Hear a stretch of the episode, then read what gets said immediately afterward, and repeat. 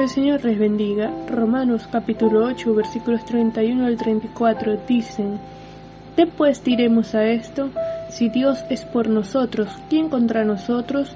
El que no escatimonia a su propio Hijo, sino que lo entregó por todos nosotros, ¿cómo no nos dará también con él todas las cosas?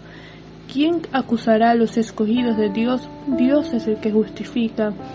¿Quién es el que condenará? Cristo es el que murió, más aún, el que también resucitó, el que además está a la diestra de Dios, el que también intercede por nosotros.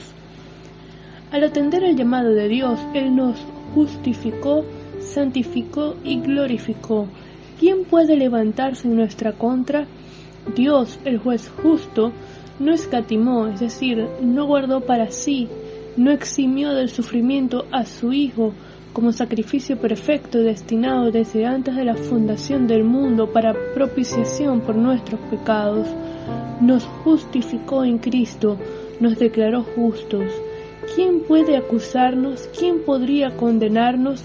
Si Dios nos llamó, nos escogió, permanecemos en Él, tenemos la seguridad de que el buen pastor cuidará de nosotros, su pueblo, ovejas de su prado. La obra de Cristo, el buen pastor, que su vida dio por nosotros, está enmarcada en cuatro aspectos. El primero de ellos es su muerte. Fue entregado por nuestras rebeliones, molido por nuestros pecados. El segundo aspecto es su resurrección de los muertos para nuestra justificación. El tercero es que está a la diestra de Dios Padre. Él vive. Y el cuarto aspecto es que intercede por nosotros en un sacerdocio inmutable. Ciertamente, la Iglesia tiene enemigos. El primero, el adversario, el diablo, que anda como león rugiente buscando a quien devorar.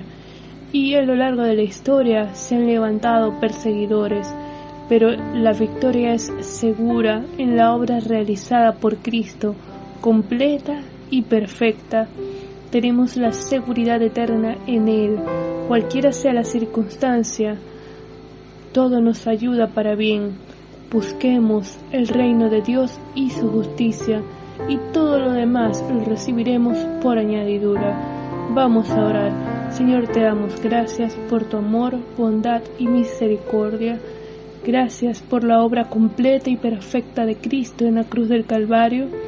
Gracias porque en ti tenemos la seguridad, porque tú eres el buen pastor que nos cuida, nos guía, nos dirige. Ayúdanos a permanecer en ti, a crecer en santidad y en el conocimiento tuyo. En el nombre de Jesús. Amén.